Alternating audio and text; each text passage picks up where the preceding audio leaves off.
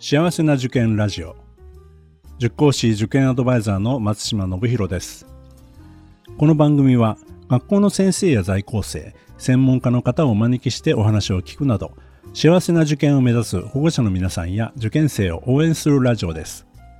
ポッドキャストとボイシーの通常の配信は水曜日と土曜日です。時々他の曜日でボイシーからも配信しています。それでは今日もよろしくお願いいたします。今回も江戸川女子中学校高等学校の水島先生と吉田先生にお話を伺っています。それではどうぞ。では2つ目のテーマに行きたいんですけども2つ目はあの来年度から中学入試の方で適正検査型入試を導入されるということなんですが、はい、この辺りのことを吉田先生ちょっとご紹介いただけますか？はいわかりましたえーと、今までですね、本校はあ一般の4科入試、それから基礎学力型のですね、英語入試、それから英語特化型入試ですね、うん、大きくこの3本を一般入試で行ってたんですけれども、あのこの令和6年の2月の入試でですね、適正検査型入試というのをあの加えさせて、いただきます。じゃあどうしてあの入れようかなというふうに思ったかということなんですけれども、あのやっぱり適正検査型ってあの都立の中高一貫校を、え、目指している生徒、受験生の方ですね。それから、まあ、香港の場合は千葉県の生徒もいますので、千葉のそういった一貫校を目指している生徒さんがいますから、その子たちが、やはり、え、じゃあ公立の一貫校の準備はしてるけれども、やっぱり一般の私立の中学受験の準備って、並行にするって本当に難しいし、あの中身もやっぱりだいぶ違うんですよね。なので、まあ、ただそういう生徒さんがうちの基礎学力型の入試を今まで併願として受けてきた生徒が結構いるんですよね。で、その子たち、あの決してその中学入試の準備をあの私立のしてきてないので、あのそんなにこういい得点を取れるっていうわけではないんですけれども、あの合格してきた生徒たちが入学に、えー、至った後ですね、あの校内でのやっぱり学力っていうのは非常にあの高かったんですね。うん、なので、あ結構ポテンシャルの高い子たちがやっぱりいるんだなと。でその子たちが逆にこう私立の併願校が少なくて、受験機会が少ないんだなっていうのもちょっと分かりましたので、じゃあ香港もその一つ、まあ、適正検査型でね、やれば、あの、そういう子たちのですね、あの、選択肢の幅も広がるんじゃないかなということで、加えさせていただいたっていうのが一つ大きな理由ですね。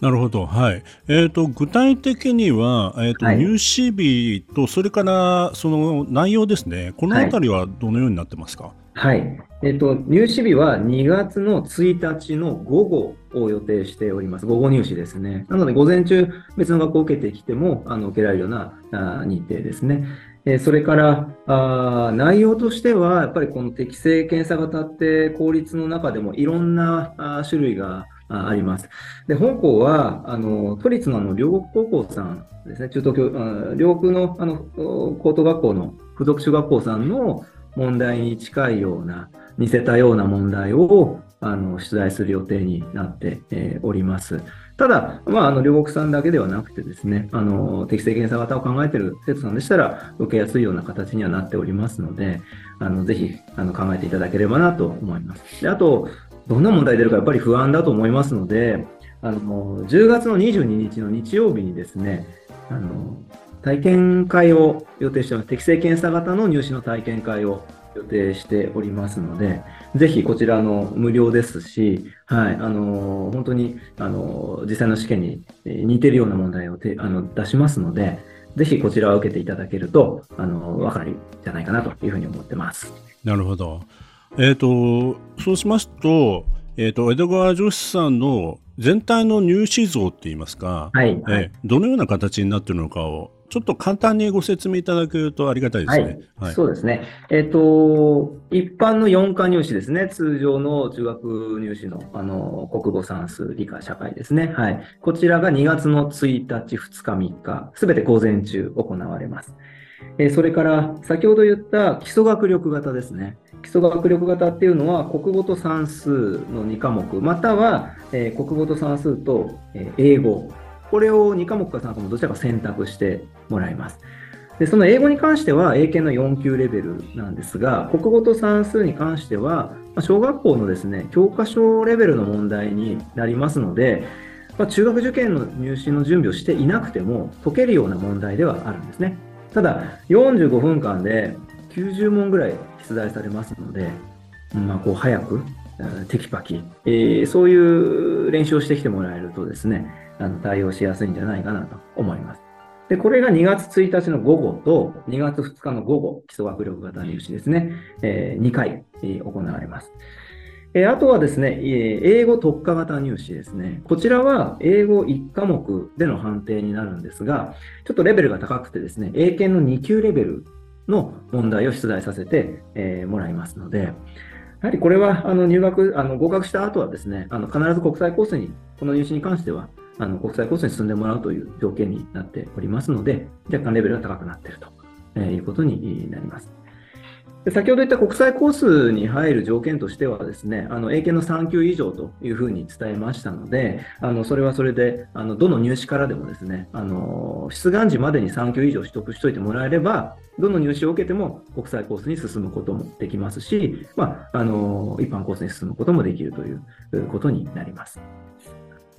はい、ありがとうございます。えーということは、一般入試をお受けるときに国際コースを希望しているというような意思表明があればいいということですか？そうですね、あの出願時に意意思表明していただくような形ですね、あの出願書書類というか、出願するあのインターネット上で出願しますので、そこで申請してもらうと。香港の場合ですね、すべての入試が合格の基準というのがあるんですね。なので、国際コースに所属する場合には、その3級がプラスアルファ、あの3級以上が必要なんですけれども、他の入試に関しては、すべて合格の基準がありまして、なるほど。はい、一般の4科ですと、あの60%の得点率ですね。えーそれから、あー英語特化型ですと、これもやはり、えー65%ですで。基礎学力はちょっと簡単なので、80%の得点率と。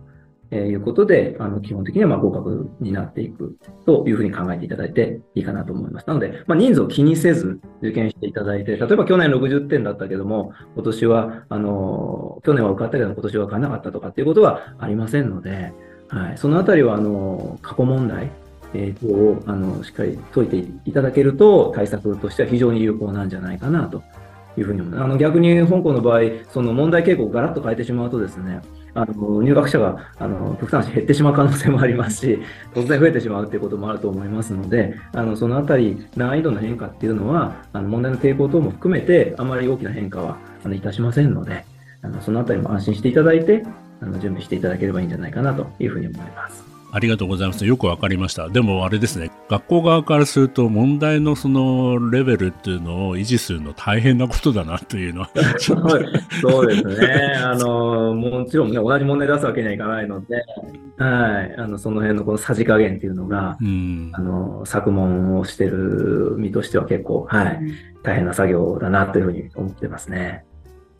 基礎学力試験の対策どうすればいいですかっうんてよく聞かれて、相談会とかで。うん。で、なんか過去問っていう過去問のサンプル問題は載ってますっていうような形なんで、レベルはサンプルで見てもらってホームページに載ってるんですけど、なんか実際どういう問題で、あの、トレーニングしたらいいですかとかって聞かれるんで、だからよく本屋さんで売ってる、うん。あの教科書準拠の問題集で、だからただ計算のそのドリルみたいなのじゃない方がいいと思うんですよね。なので、なんか文章題とか計算とか、あと国語だったらちゃんと、まあ、短い短編のこういう文章問題が載ってるような漢字とかだけじゃなくて、うん、そういう問題集を、まあ、何冊か買って、うん。で、時間をちゃんと測って、うん、トレーニングしてくる方がいいですよっていう形で、一応アドバイスはさせていただいてるんで、あの、もしそういうのが、はい、あの、基礎学力試験で勝負したいっていうのがあれば、そうやって対策してくるといいかなと思います。ありがたいですね。そういうアドバイスいただける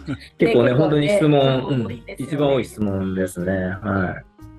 その基礎学力試験で受けた子が、なんか学校入ってついてこれるんですかみたいな、よくある。うん、言われるんですけど、ついてきてますよね、ちうんゃんとね。うんなんかもちろん中学入試で、なんか理科とか社会とかの勉強してきてないとかあるんですけど、でもやっぱり処理能力ってすごい大事だと思って、はい。だから短い時間でちゃんと問題をこなしていけるっていうのは、やっぱそれだけポテンシャルがあるから、ちゃんと勉強も、まあ形が変わるだけでう、ん。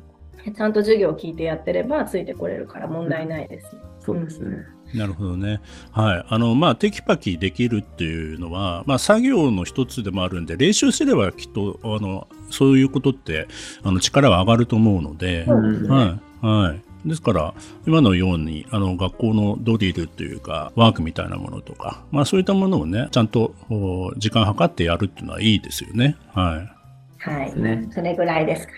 ね。そうですね。ありがとうございます。この番組では保護者の方、受験生の皆さんからの質問や相談をお待ちしています。